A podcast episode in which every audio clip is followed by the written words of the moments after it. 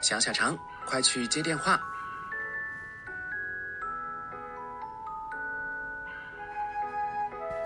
喂，啊，鹏鹏啊，啊，你要小汽车？嗯，可是，可是现在小汽车找不到了，等我找到了再还你啊。嗯，拜拜。小小肠是鹏鹏吗？他找你做什么呀？嗯，他想要让我把这个小汽车还给他。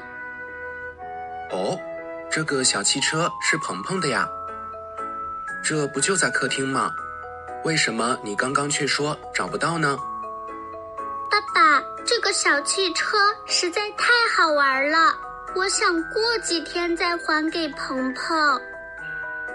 那你要和鹏鹏解释清楚呀，为什么要借口骗他呢？《论语》中说，与朋友交要言而有信，这样做可不太好哟。嗯，什么是与朋友交言而有信？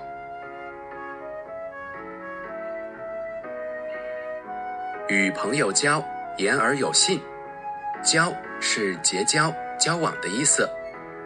这句话是说，和朋友交往时，说话要诚实守信。你觉得你做到了吗？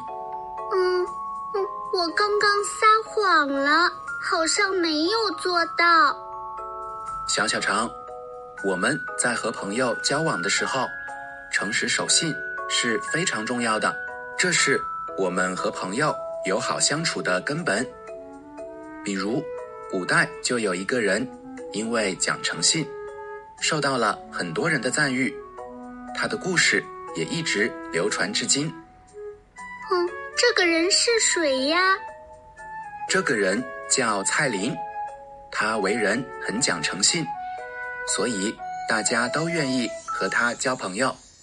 有一次，他的一个朋友在他那里寄存了千两黄金，却连一张字据都没有写。啊上千两的金子存放在别人家，竟然不写字据，这个人对蔡玲可真信任。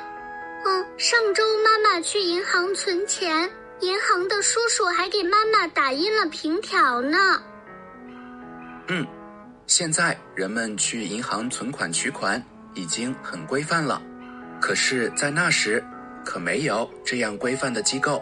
所以，像蔡琳和朋友之间这样的寄放行为，完全是依靠俩人的信任。然而，这件事没过多久，蔡琳的朋友就去世了。啊，去世了？那寄存的金子可怎么办呀？蔡琳会把金子偷偷藏起来吗？并没有。蔡琳觉得，虽然朋友去世了。但是金子还是要还给他的，于是他把朋友的儿子叫来，要把这些金子还给他儿子。蔡林可真是个诚实守信的人。那后来这些金子还给朋友的儿子了吗？朋友的儿子得知这件事后很惊讶，有点儿不敢接受，因为一是父亲不可能寄存这么多金子。却不留任何字据。二是自己从来都没听说过这件事，所以他非常疑惑。那蔡林怎么说呢？蔡林对朋友的儿子说：“其实字据在人的心中，不在纸上。你父亲知道我是一个诚实守信的人，所以没有告诉你。”说完，他就派人。用车把这些金子送到了朋友儿子的家中。字句在人的心中，不在纸上。